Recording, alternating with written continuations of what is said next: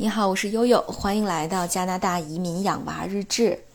呃，我们的节目已经复更两周了哈。复更的第一周的时候，我发了一个家人们我回来了，然后得到了非常非常嗯热烈的回复，很多呃听友都留下了非常暖心的鼓励我的话啊。我在这里首先要感谢一下大家，然后每一条我都非常认真的、精心的回复了。呃，其中有两条呢，让我呃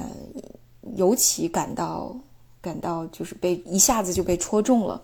那一个是 Eric 说，啊，我们这一代八零后好难好难。一个是吉用说太难了，从疱疹病毒开始太不容易了。对我给他们的回复就是，好像这个时间线特别能戳到我哈。但是实际上，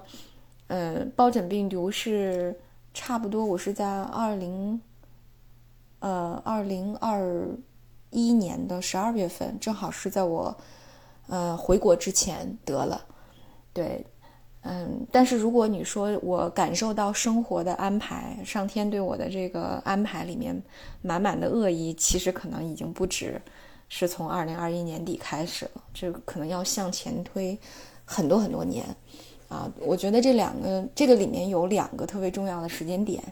嗯，相信一直追更我的朋友们可能也还有印象哈。一个就是奥斯卡出生以后。呃，被确诊了先天性心脏病，那个时候我确实觉得太难了。呃，后来也因为这个事情逐渐萌发了我要带孩子去一个不那么卷的地方生活的这样的一个动因哈，这是第一个时间点。那么第二个时间点是我们在嗯二零一六年的秋天第一次来加拿大，也觉得加拿大蛮好的啊。然后我们以后如果生活在这边，也觉得比较满意。那么就是在这次回去之后，差不多，呃，一个月以后，那我父亲就确诊了这个，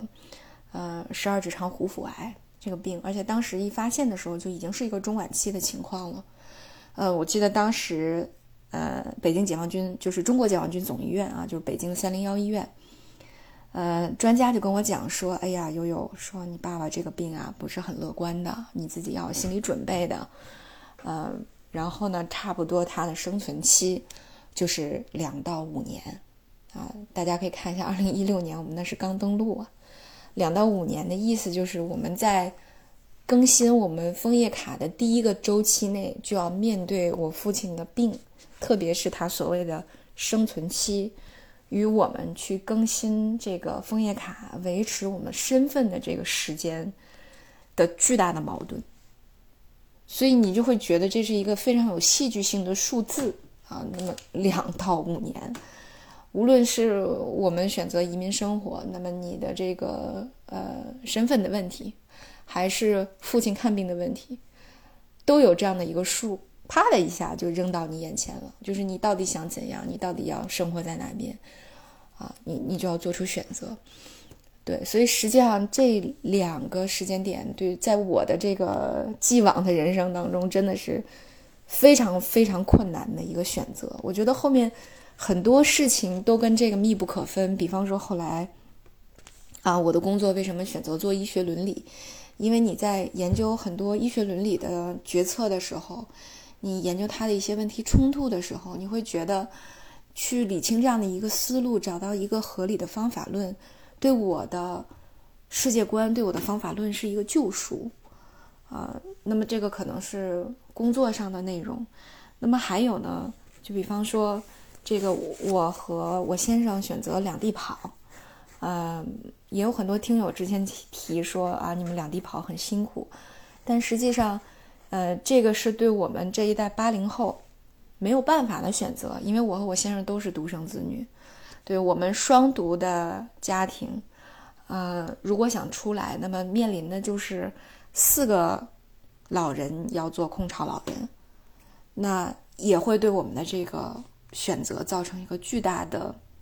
选择障碍。嗯，那当然，家里人的支持对我们是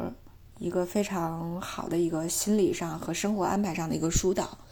可是仍然无法避免，在这种重大的疾病面前，你如何进行妥协？所以实际上，以前在很多节目里面，嗯，朋友们，啊，这个听友们，然后留下了各种各样的问题，说你们是怎么安排老人的生活的？呃，我我我当时就觉得这个我没有办法，我现在没有办法回答，因为他确实在我们的过程中，特别是从二零一六年，我父亲经历过两次大手术，啊，可以说是死里逃生，然后刚刚平稳了一段时间以后呢，嗯。又发现了肝转移的复发，嗯，就在那个二零一八年的春节之前，我觉得我没有办法把这个又复发了，然后又转移了，然后，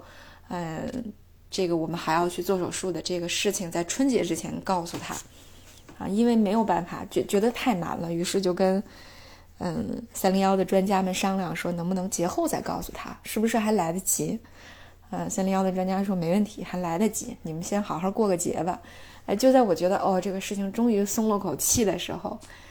嗯，差不多两个小时以后啊，然后奥斯卡就从哈尔滨，因为当时正好是寒假，爷爷奶奶带他回哈尔滨了，然后奥斯卡就打电话过来，说这个爷爷昏倒在老年活动中心了，所以后面就遇到了我公公，然后突然间脑溢血的这么个情况。啊，所以大洋当时也是非常非常的着急。好在后面呢，因为有家里人朋友的各种帮忙，也是后来又平安脱险吧。然后，嗯，丧失了一小部分的行动能力呢，但是，呃，我公公的生活质量到目前为止还是不错的啊。婆婆在呃哈尔滨照顾他，对，所以我我觉得可能很多移民家庭，嗯。现在以及将来可能会经历的，我们在几年前就都遇到了这样的矛盾，所以大家看看这个时间线，为什么说时间线特别戳我？就是因为你永远感觉到，哎，好像生活刚给你一个机会，让你从这个被压在水面的、压在水下的这个头颅抬起来，刚到水面上吸了口气儿，然后立刻就被人摁着脖子，又扎到了水里。就是我，我经常会有一种，前几年会有一种比较窒息的感觉，就是我也不太敢高兴，因为因为生活中这种反反复复的打击，就是好像呃形成了一种条件反射，就是你刚一开始要高兴的时候，立刻就觉得说，哎呀，我一高兴了，是不是又有什么不好的事情要发生了？对，所以可能嗯，为什么这个四十不惑，就是。你就发现这个人生当中永远是这种双螺旋的结构，这个喜忧永远是参半的。就是我，其实，在呃刚工作或者上大学的时候，是一个非常嗯开朗，就是非常乐观，然后跟什么人都可以迅速的打成一片。但是这几年我还是收敛了我的很多的气焰哈。我上大学的时候，经常在。六楼聊天或者是讲笑话的时候，三楼的这个同学都能听到哈，因为他一听一听到楼上哈哈在笑，就说啊，说明悠悠在宿舍。然后我工作的时候呢，嗯，有一次我的处长他后来调到我们纽呃伦敦的公司去了。有一次他回国开会，他走到了前台听了一会儿，就问前台的两个小姑娘说：“悠悠是不是今天没来上班？”前台说是他今天有事儿出去了。他说：“果不其然，我一到三层，一没有听到他在这个三层说话的声音和笑的声音，我就觉得好像有什么不对劲，就觉得太平静了。平静的原因是因为悠悠不在，所以实际上后来又经过了很多很多事情以后，大家嗯能体会吗？就是我的气焰已经不像当年那么嚣张了。我觉得很多事情不是社会教育了我，而是我的。”呃，被上天写好的本子就直接把我给教育了，对。然后在移民的整个的过程当中，其实我们之前在这边的生活，每天也都是，呃，会有这方面的这种煎熬，就是一直在想，哎呀，因为爸爸要爸爸生着病，妈妈要照顾他。因为我父亲的情况，他属于消化道的肿瘤，消化道肿瘤又经历了两次大手术，抢救成功。他又恢复到了一个正常的生活，但实际上他这个正常的生活其实生活质量是大打折扣的，因为他带了呃，这个这个引很多，呃，大概少的时候一根，多的时候三到四根的引流管，每天要将一些这个消化液，比如胆汁啊、胰液啊，要引到体外，呃，然后才能帮助他安全的生活下去。对，因为这个引流管的问题，所以差不多每天我们母亲都要给他换药，呃，每三四周就要去医院换这些管子。啊，因为它管子多的时候，这根要这星期换，那一根要下个星期换，就它不一定是同时换。对，所以这就可能每周他们都要去医院做这个小手术去换管子，那其实都是挺痛苦的，也是挺周折、挺折磨、折腾的一件事情哈。所以如果我不在的话，你生活当中的这些嗯折磨就要有人替你负重前行的，那这个人只能是落在我母亲头上。呃，后来到去年我回去的时候，三零幺的那个医生还跟我说，说我们准备成立一个病人互助的一个栏目啊，然后其中有一个叫外伤换药的板块，准备请你母亲过来给大家讲啊，因为后来我父亲到三零幺做任何的小手术换药的时候，医生都会说，跟那些实习医生说啊，你们简单包上就好了，说你们包的人家都不看在眼里的，人家老太太包的包扎的。技术已经非常非常的好了啊，所以我想说，这可能就是你生活中的很多零碎的片段和侧面，来印证，如果这个独生子女不在，那么老人，特别是有基础病的老人的家庭，就要承担呃多么重的负担。所以这也是为什么，呃，对于我们来说，可能解决方案一个就是我们我不太敢在加拿大找稳定的工作。嗯，其实之前也有朋友帮我介绍说啊，你要不要到比如我们公司做 HR、做 Office Manager 啊？其实也有过那么几次机会，但是我不太敢接这样的工作机会，因为虽然说加拿大的福利很好，呃，你是可以有六个月，呃，由这个失业保险给你发工资的这种呃照顾家人，这个照顾家人生病啊，这个做手术啊这样的假期。但是对于我这种在这边职场上没有什么工作经验，或者说，呃，是跟朋友朋友介绍去公司工作的，我总是担心这种情况会给别人带来麻烦啊，会给我的雇主带来麻烦。所以这是为什么，呃，我做了这种就是一直在远程工作这样的选择啊，或者是还是在接国内的一些工作机会，就是希望能有更多的机会回国去。呃，工作啊，顺便能够看探望老人，照顾老人，对，这个是我们的一个选择。那可能另外的选择呢，就是确实有重大事件发生的时候，比如说后来我父亲又涉及到啊肝转移、肺转移需要手术的时候。那疫情期间有两次啊，大家应该已经听到我们回国这个在西安隔离，在上海隔离这两次，其实都是有比较重大的情况了。一次是我父亲第二次肝转移做手术，那一次是这个，呃，就是去年我们回去的时候，他已经到中末期了，那开始有这种呃长期的疼痛了。那我母亲一个人来面对这些事情就非常的困难。呃，不仅是身体上的疲劳，还有精神上的折磨，对吧？所以，呃，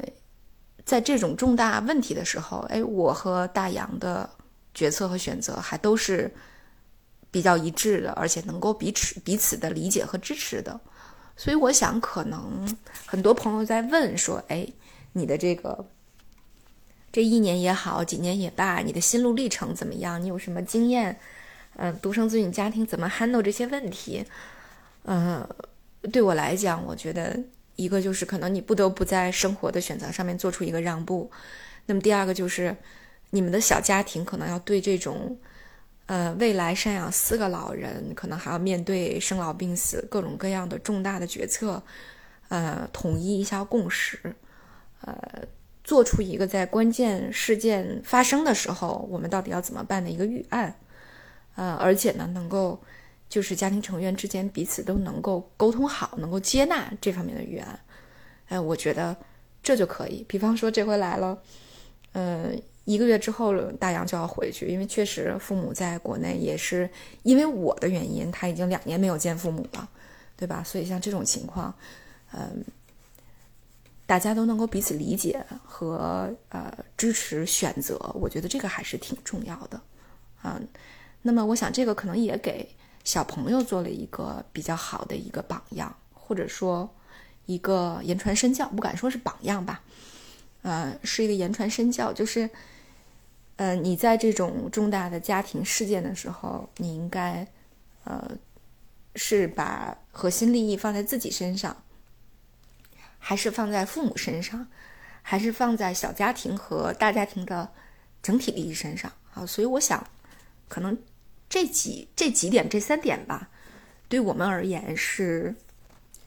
经历了这些以后觉得最有价值的部分啊。所以今天呢，就呃突然有这个感慨啊，想跟大家分享一下。呃，好吧，那今天的节目就到这里。呃，我是悠悠，感谢您的关注。